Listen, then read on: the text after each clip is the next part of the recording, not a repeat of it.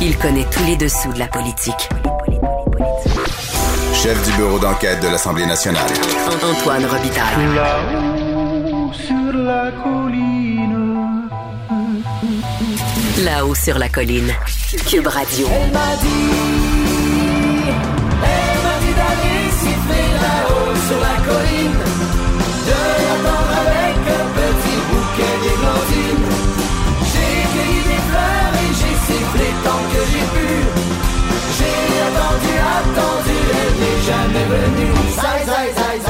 Excellent mardi à tous. Ce que vous venez d'entendre, c'est les Belvédères, le groupe de Vincent Lemaitre-Vierge, un auditeur de là-haut sur la colline.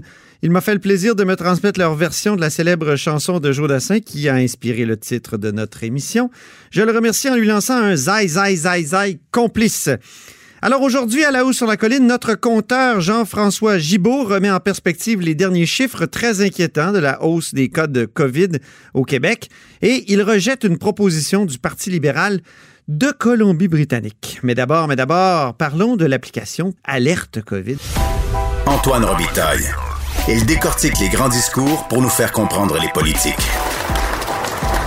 Là-haut sur la colline. Hier, le gouvernement Legault a fait volte-face. Il faut maintenant, selon lui, télécharger l'application de traçage qui nous permettra de mieux peut-être euh, distinguer si, si on a croisé quelqu'un qui a eu la COVID, euh, si on l'a croisé pendant euh, 15 minutes. Pour en discuter, Gabriel Nadeau-Dubois, député de Gouin de Québec solidaire, bonjour. Bonjour. Et leader parlementaire et porte-parole de plein d'affaires. Donc, euh, euh, Monsieur euh, Nadeau-Dubois, l'avez-vous téléchargé, l'application? Pas encore. Euh, on a besoin de plus d'informations pour prendre cette décision-là du côté de Québec solidaire. Puis moi, personnellement aussi, le principal, la principale zone d'ombre, c'est pas sur la question des données personnelles, contrairement à ce que dit le premier ministre, c'est sur l'utilité puis la fiabilité de l'application, parce que ce que les exemples internationaux euh, démontrent là, c'est que c'est des applications qui sont pas fiables et qui ont l'énorme risque de générer beaucoup de fausses alertes, beaucoup de faux positifs, ce qui peut et ce qui a ailleurs dans le monde congestionné les systèmes de dépistage. Or, s'il y a bien un défi auquel on, fait, auquel on fait face actuellement dans notre lutte contre la deuxième vague au Québec, c'est bien celui-là. Notre système de dépistage est déjà complètement embourbé. Alors nous, on craint que le déploiement massif de l'application empire ce problème-là et que ça finisse par nuire davantage qu'aider dans notre lutte contre la pandémie. Mais là, j'entendais Marois Risky euh, tout à l'heure dire que si on règle le problème du dépistage avec des, des, euh, tests en 15 minutes, ben on va avoir réglé une partie du problème euh, de l'application. Ah, je suis plutôt d'accord avec ça. Si on est capable de démontrer que notre système de dépistage est prêt et qu'on va être capable d'accueillir la vague de gens qui vont se présenter, euh, nous, on va être tout à fait ouvert à, télécharger puis à inviter les gens à télécharger l'application.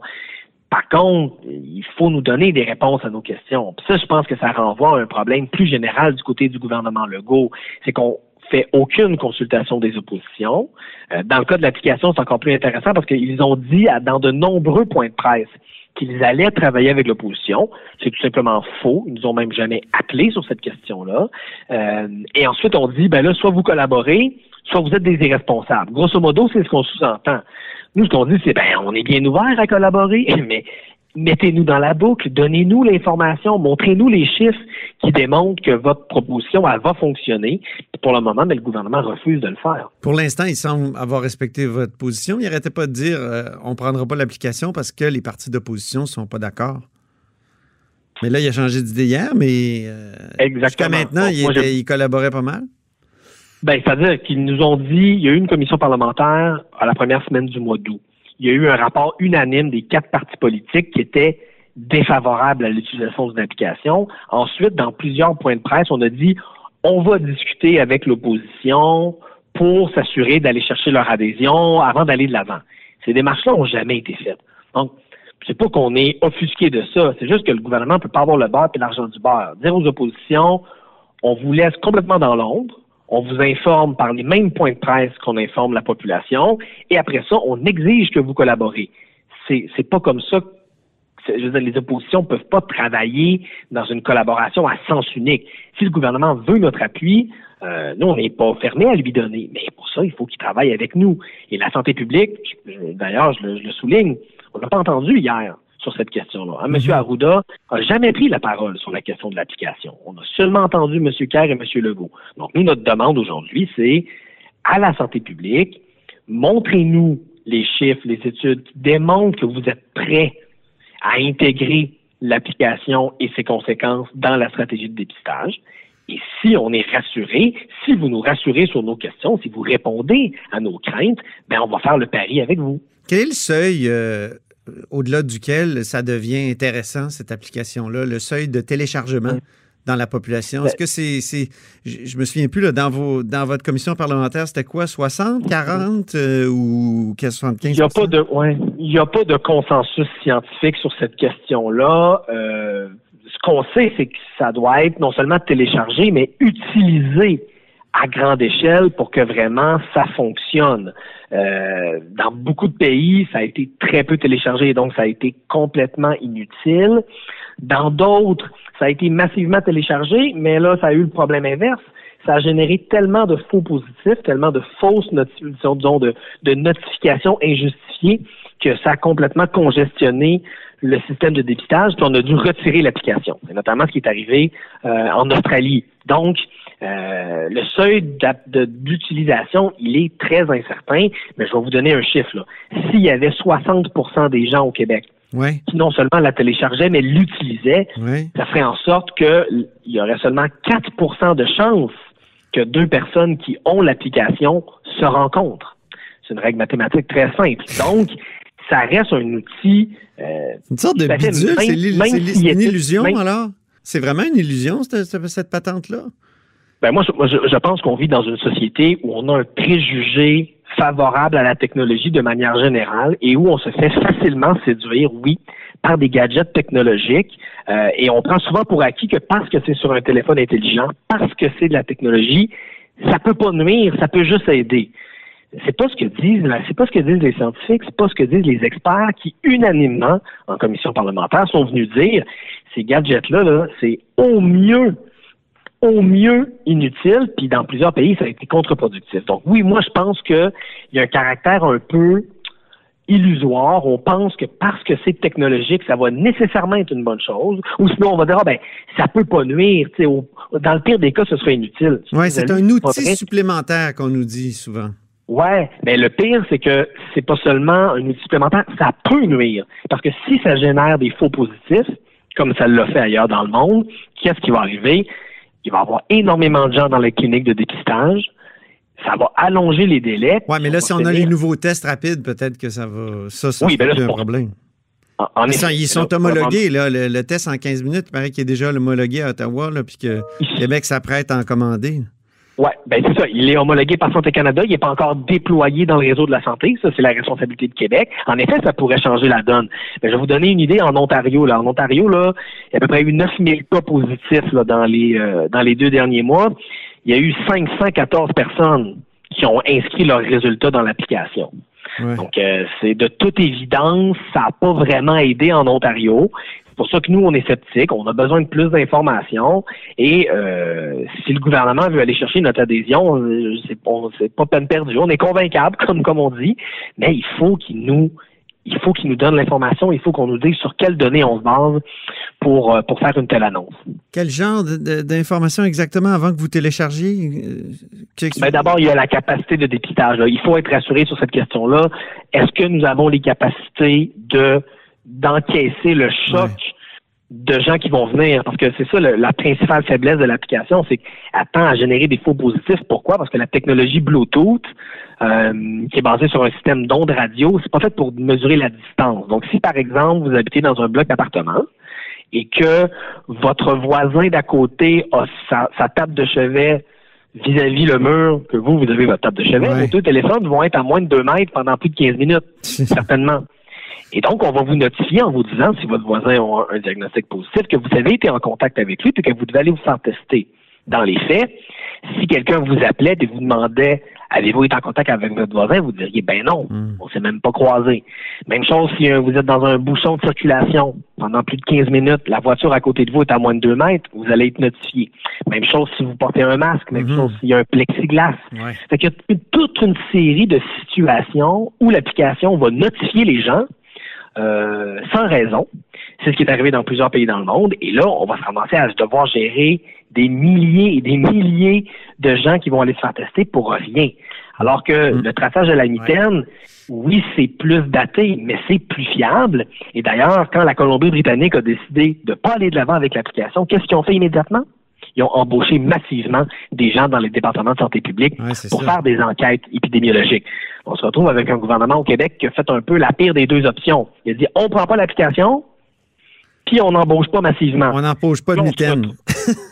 Exactement. Fait qu'on n'utilise pas le gadget, puis on n'embauche pas de mitaine. Donc, on se retrouve dans la pire des situations où là, on a des réseaux encore, puis s'il y en avait encore des nouvelles en fin de semaine, des réseaux de la santé publique qui n'ont pas le personnel pour faire les enquêtes. Et là, on va leur rajouter potentiellement des milliers de personnes qui vont dire Hey, j'ai reçu une notification, j'ai reçu une notification, il faut que j'aille me faire tester. Et là, je ne parle pas du faux sentiment de sécurité, parce que ça, c'est un autre enjeu. On dit souvent Ah, les jeunes, ils prennent pas ça au sérieux. Est-ce qu'en leur faisant télécharger une application, on va leur faire prendre au sérieux le danger que ça représente la COVID? Ou est-ce qu'au contraire, on va pas alimenter leur faux sentiment de sécurité et qu'il n'y a pas des jeunes qui vont dire, ben moi, j'ai pas eu de notification, je suis pas à risque, j'ai pas besoin de faire attention. Ça, c'est un autre phénomène qui a été euh, pointé du doigt par les experts en commission parlementaire. Dans le dernier oui. mois, le gouvernement n'a rien fait pour nous rassurer sur l'ensemble de ces enjeux-là. Autre sujet, vous êtes leader parlementaire. Allez-vous appuyer la motion euh, des libéraux cet après-midi qui euh, demande à ce que tout le monde s'excuse pour la loi des mesures de guerre Québec, Ottawa, Montréal? Euh, ben on va en discuter. On a un caucus dans quelques instants. On va en parler en caucus.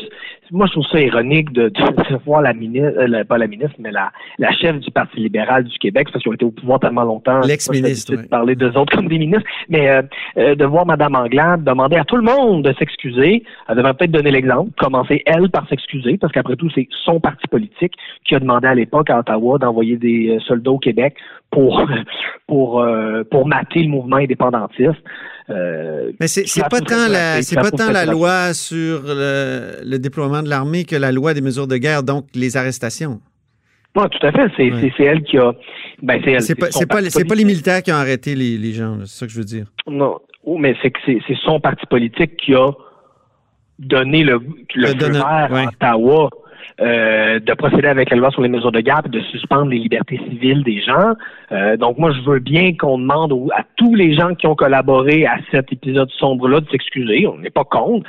Il me semble que ça devrait commencer par le parti politique qui a collé à la shot, pardonnez-moi l'anglicisme, ouais. à l'époque. Est-ce qu'on est insensible à l'égard de Pierre Laporte et de ses descendants? Euh, parce que c'est un peu ce qu'il disait là, dans le journal, dans la presse hier. Ouais. Euh, Ben, écoutez, on parle pas posez la de. question. ouais. Ouais, vous posez la question au Parti québécois qui a, po- qui a proposé la motion la semaine dernière, mais moi, ce qu'on m'a chuchoté à l'oreille, c'est que tout le monde était ouvert à inclure cette question-là dans la motion la semaine passée, et le gouver- et le Parti libéral euh, a décliné même cette ouverture-là qui a été faite de la part des autres partis politiques. Je pense que le caucus libéral est divisé sur ces enjeux-là. Ouais. Je pense qu'il y a d'un côté des gens qui parlent de renouveau, de tournant nationaliste, de l'autre, on a des vieux de la vieille qui ont une ligne dure sur cette question-là, euh, qui n'ont pas le même bilan de la crise d'octobre que beaucoup de Québécois québécoises. Je pense que maintenant, il y a des enjeux de fond. Je pense qu'il y a un malaise chez les libéraux sur cette question-là. C'est ce qui explique qu'on n'a pas été capable, de leur côté, d'appuyer la motion de la semaine passée et que là, on se reprend aujourd'hui pour essayer d'un peu se, se sauver la face.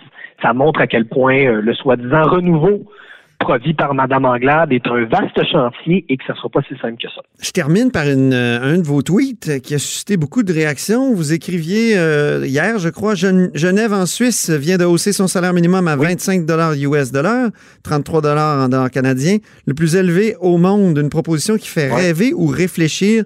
Et là, tout le monde vous a dit ah mais ça n'a pas de bon sens, on pourrait pas avoir des, des- des salaires minimum à 33 dollars ici au Québec, on, f- on- on tuerait les commerces. Qu'est-ce que vous répondez à ça? Ben, en effet, c'est pas la proposition de, de, Québec solidaire. Nous, on propose un salaire à 15 de l'heure. D'ailleurs, le deuxième tweet juste en dessous, c'est ça qu'il disait. C'est ça. Je pense qu'il y a des, y y a adversaires politiques qui ont sauté sur l'occasion. Je pense Mhm. que ça démontre que, au de, parce qu'en effet, il y a un coût de la, il y a, il y a un coût de la vie à Genève, dans le canton de Genève, qui est parmi les plus élevés au monde. C'est ça. Euh, il faut en tenir compte dans l'établissement du salaire minimum. Quand on fait grosso modo les mêmes calculs au Québec, on se rend compte qu'au Québec, là, pour vivre dans la dignité en travaillant à temps plein, ça prend à peu près 15 de l'heure. C'est ce qu'on propose à Québec solidaire.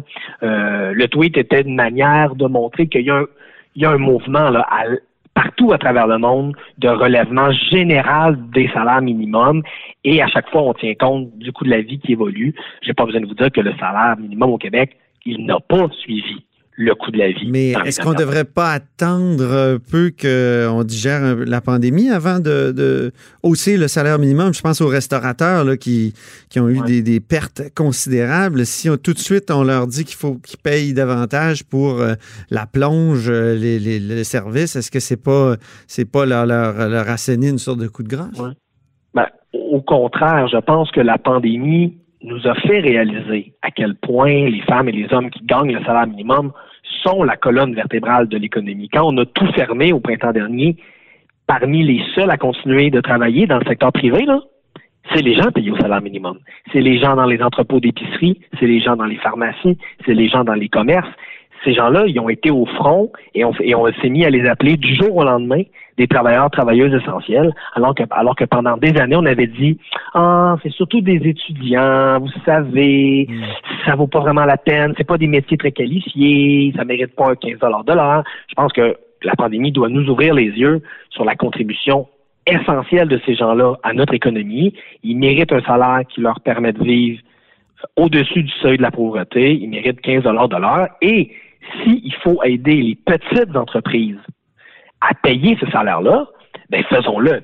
Et c'est ce qu'on disait à la dernière campagne électorale. S'il faut aider les petites, très petites entreprises ou les PME à rémunérer ces gens-là, le gouvernement doit aider les entreprises, mais on se le cachera pas là. Dolorama, Walmart, McDonald's, l'ensemble des, entreprises qui sont des franchises au Québec, toutes ces entreprises-là, demain matin, ont les moyens de payer leur monde 15 piastres de l'heure.